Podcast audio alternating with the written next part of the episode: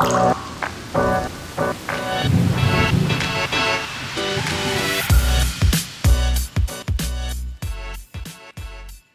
Torin. Hallo Nina. Hast du denn die letzte Podcast-Folge mit Herrn Schönfeld über die Zukunft der Stadtbäume gehört? Ja, das war eine sehr tolle Folge. Die habe ich natürlich gehört. Und was hat dir am besten gefallen? Oder was fandest du am interessantesten? Also, ja, am besten kann man jetzt nicht wirklich sagen, das stimmt schon. Ähm, aber mich hat auch wirklich fasziniert, äh, wie mannigfaltig dieses Thema eigentlich ist und ähm, wie viel man zu beachten hat. Also nicht nur ja, ein Baum, der wächst halt vor sich hin, so wie er im Wald steht, sondern diese ganzen Randbedingungen, diese ganzen Parameter, die da genannt wurden von der Größe des Wurzelraumes, ähm, von der entsprechenden Auswahl des Baumtypes, dass nicht jeder Baumtyp geeignet ist. Auch die ähm, speziellen Anforderungen gegenüber Hitze, Dürre, Staunässe, alles, was dazukommen kann im urbanen Bereich oder allgemein im, im Baumbereich, dass man da so viel zu beachten hat und so viel beachten kann und so viel sollte. beachten sollte. genau. Ähm, das hat mich sehr fasziniert und habe auch wirklich diesen, diesen Podcast von der ersten bis zur letzten Minute genossen, weil er sehr informativ war. Mhm. Ja, ich finde, eigentlich sollte kein Baumstandort mehr geplant werden, ohne diesen, diese Folge angehört zu haben. Richtig. genau. Okay, und wir sprechen heute ja speziell über die Bewässerung von Stadtbäumen. Ja, ne? genau. Nochmal ein spezielleres Thema. Ähm, wie lange beschäftigst du dich schon mit diesem Thema? Ja, das ist jetzt eine interessante Frage, wenn man das auf meine Beschäftigungsdauer, sage ich mal, bei Hauraton ähm, betrachten kann. Eigentlich schon seit nahezu dem Beginn meiner Tätigkeit hier in 2015 ähm, war es grundsätzlich eigentlich immer eine Frage, wir haben vorbehandeltes Regenwasser durch unsere Filterrinne und was kann man damit alles machen? Und äh, wir haben oft auch in Präsentationen beziehungsweise Schulungen oder ähnlichen Vorstellungen ähm, auch über die Thematik äh, rund um Baumbewässerung gesprochen, dass das Wasser sauber genug ist, um beispielsweise auch in Wurzelräume eingeleitet werden zu können. Aber so konkret wie in den letzten ein, zwei Jahren ähm, war es da noch nie.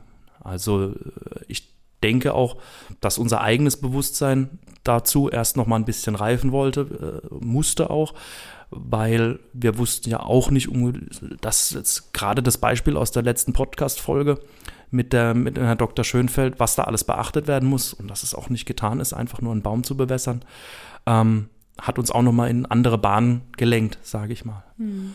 Und ähm, dadurch äh, wurde mir auch bewusst, dass es nicht nur mit der Bewässerung beginnt und aufhört, sondern dass es ein Teil ist. Und also kann man jetzt grob sagen, seit zwei Jahren wirklich intensiv. Okay. Und ähm, davor haben wir es ja als Möglichkeit betrachtet, aber jetzt auch so in der letzten endlichen Planung auch nicht wirklich nachverfolgt. Es muss aber auch daran gelegen haben, dass es auch von, von unseren Partnern, von unseren Architekten, von den Ingenieuren, mit denen wir viel sprechen, da auch keine Anforderungen diesbezüglich mhm. waren. Das ist auch eine Folge der letzten Klimadiskussionen, die es hier gab und äh, was passiert überhaupt mit den Bäumen in der Stadt, hm, da, dass das so wichtig geworden wäre. Nimmst du auch schon ein Stück weit die nächste Frage vorweg. Ähm, das heißt, es hat sich schon was getan. Also welche Rolle spielt Entwässerung von einem Baumstandort bei der Planung aktuell, von, ja, bei einer, bei einer Stadtplanung? Noch nicht so die größte Rolle. Es sind eher ähm, die Kommunen, die erkannt haben, dass es ein Problem gibt mit den urbanen Bäumen oder mit dem urbanen Grün allgemein. Man hat auch einfach anhand wahrscheinlich der Personalkosten oder des Wasserverbrauchs, gerade auch in Hochzeiten, in den trockensten Zeiten, für Aufsehen ges äh, gesorgt. Dadurch, dass sich halt eben diese Aufwände in, in, in enorm starken Kosten verursachen. Ne? Und man gießt tatsächlich mit Trinkwasser. Äh, es gibt noch nicht wirklich viel andere, andere oder alternative Lösungen, um nicht mit Trinkwasser zu gießen. Und ähm, gerade hinsichtlich der zukünftigen Prognosen, ähm, wie sich das mit dem Grundwasser verhalten könnte, äh, dass die Wahrscheinlichkeit für längere Trockenperioden oder auch kürzere, aber intensivere starke Regenereignisse, aus denen man nicht so viel Regenwasser äh, in Anführungszeichen ernten kann, ähm, das zwingt vor allem die Kommunen und Gemeinden zum Umdenken. Und dadurch entsteht natürlich auch ein Planungswunsch, der an die Städteplaner weitergegeben wird, die sich auch damit beschäftigen. Aber ich, der ursprüngliche Ans der Anspruch kam schon von den Kommunen und wird jetzt so langsam, aber sicher ausgereifter. Ne? Liegt aber auch daran, dass es auch theoretisch noch keine Schema F-Lösung gibt, wie der mhm. optimale Baumstandort auszusehen hat, wie er optimal bewässert werden kann. Hat auch der Herr Schönfeld schön gesagt, ne, auf die Frage, wie sieht der optimale Standort aus? Ja, mhm. da spielen immer unterschiedliche Randbedingungen eine Folge. Also, ähm, und da muss man einfach drauf schauen, wie das Projekt spezifisch auch bei uns im Kontakt mit unseren ähm, Kollegen, äh, wie man das dann im Idealfall löst. Mhm. Wie, wie sieht jetzt aktuell so ein klassischer Baumstandort aus? ja, wenn ich jetzt an meine, an meine Stadt sozusagen denke, Karlsruhe bzw. Ettlingen, ähm, man kann beispielsweise Baumpatenschaften machen, ähm, wo man einen Baum äh, unterstützen kann, der in einer ja, in einem urbanen Bereich steht, in so einem kleinen eingefriedeten, mit Hochborden versehenen äh, Parkplatzlücke sozusagen. Und ähm, man verpflichtet sich dadurch, äh, den Baum zu gießen, zu pflegen, Unrat zu beseitigen, zu unterstützen. Ne? Also es ist eine Patenschaft, die man als Bürger dieser Stadt eingehen kann. Und natürlich, das ist jetzt eher bei mir in Ettlingen der Fall, ähm, fahren regelmäßig Gießtrupps aus und ähm, gießen die, die, die Grünflächen, die städtischen, mit entsprechenden Sprüh- oder ja, Ableitungsfahrzeugen. Ähm, übrigens auch bei jedem Wetter. Das ist ja eingetaktet. Also gegossen egal, wird. Egal, ob es regnet. Egal, ob es regnet. ist ein Vertrag unterzeichnet, gegossen wird an dem und dem Tag. Okay. Ähm, ist mir schon öfters aufgefallen. Also, ja. Und ähm, daraus kann man schon irgendwo ableiten, dass ähm, da ein Bedarf besteht, das ein bisschen zu optimieren. Der, der typische Stadtbaum, der eingefriedet ist mit Pflaster außenrum, so möglich, dass man es so nah wie möglich noch verwenden kann ähm, sollte eigentlich jedem Städteplaner klar sein, dass das nicht mehr das Leitbild sein kann und ähm, dass man möglichst an einen naturnahen Baum gehen muss, ähm, so wie er in der freien Fläche steht. Und selbst dort, also ich wage es mal zu behaupten, ohne jetzt Belege liefern zu können, dass es unseren Bäumen in den Wäldern auch nicht wirklich gut geht, mhm. ähm, dass die auch sehr unter Trockenheit, Dürre und Hitzestress leiden. Und wenn es Bäumen, die in der freien Natur gibt, eine Vielzahl von Bäumen in der freien Natur, denen es schon nicht gut geht. Was ist dann tatsächlich mit unseren Stadtbäumen? Mhm. Eben, es gibt ja schöne alte Stadtbäume, ne? die sind ja auch, äh, gibt es ja auch schon lang, über viele Jahre. Aber es hat sich halt der Klima, äh, das Klima verändert. Ne? Der Klimawandel Exakt, in ja. der Stadt hat seine Auswirkungen und deshalb braucht es auch neue Bewässerungslösungen. Genau, ja. Wir wollen ja bei der Bewässerungslösung weg vom Trinkwasser. Wie kann sowas funktionieren? Ähm, ganz ohne Trinkwasser wird es wahrscheinlich nicht gehen. Mhm.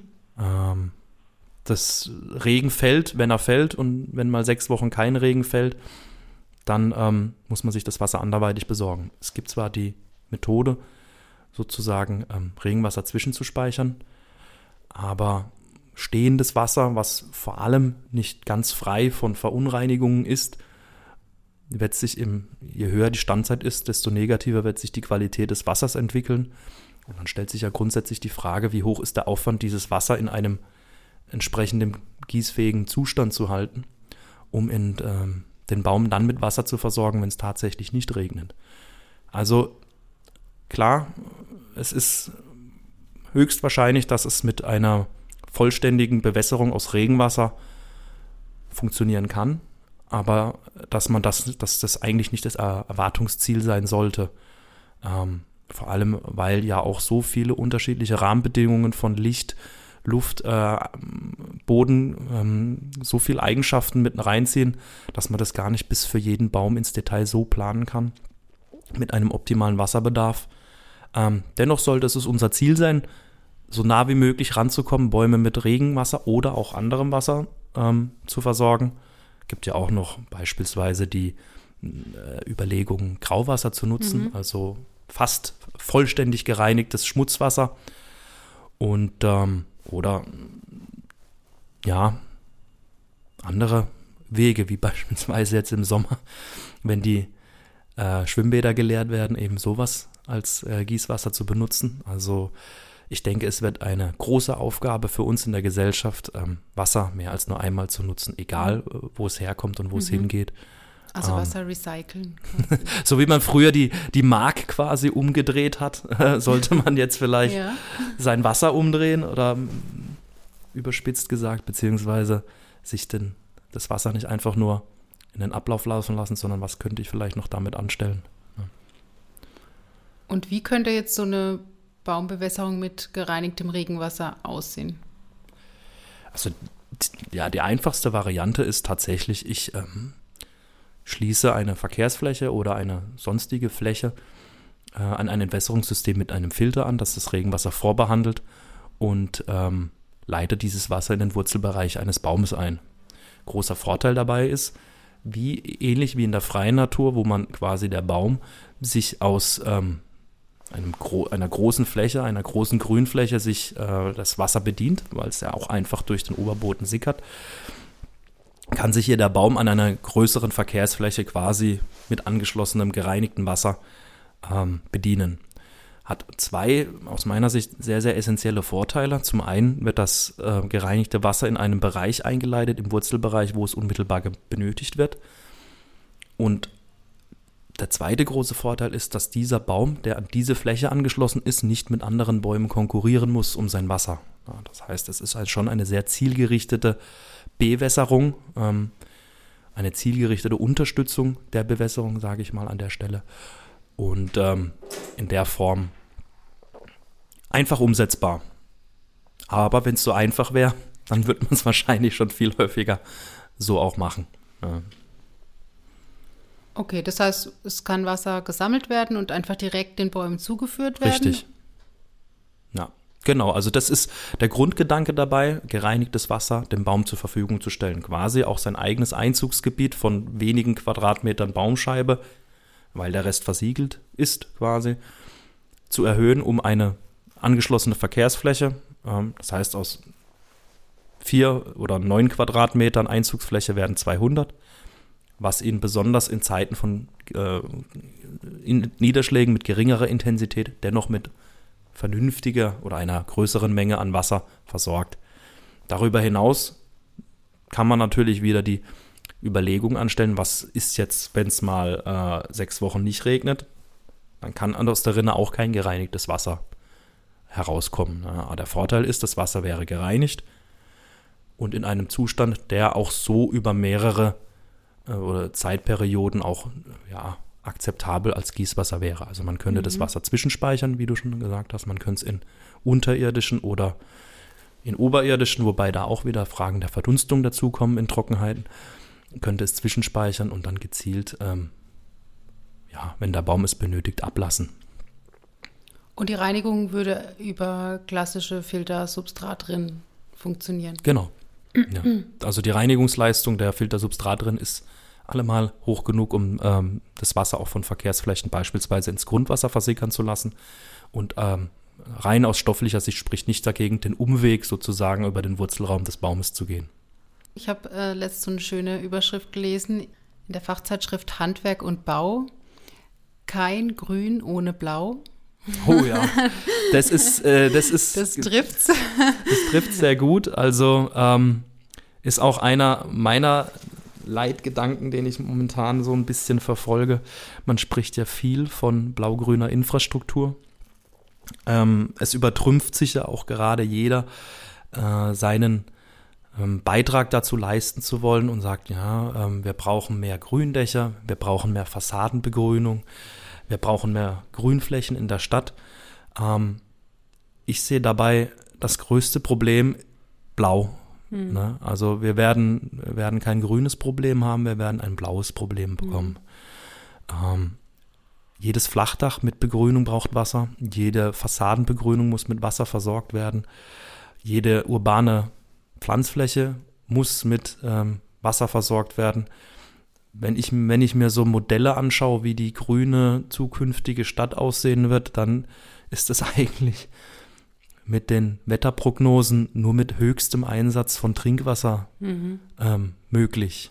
Oder also ich glaube, das steigt ins Unermessliche mit, mit, mit je mehr Grün wir brauchen.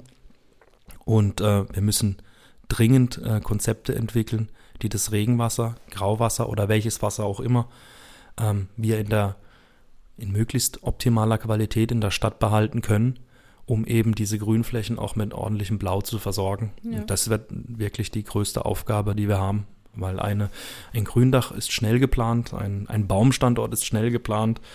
Ähm, natürlich kann man da an der Qualität der Planung diskutieren, ob das jetzt eher schnell oder langsam gehen soll mhm. oder man sich mehr Zeit lassen sollte.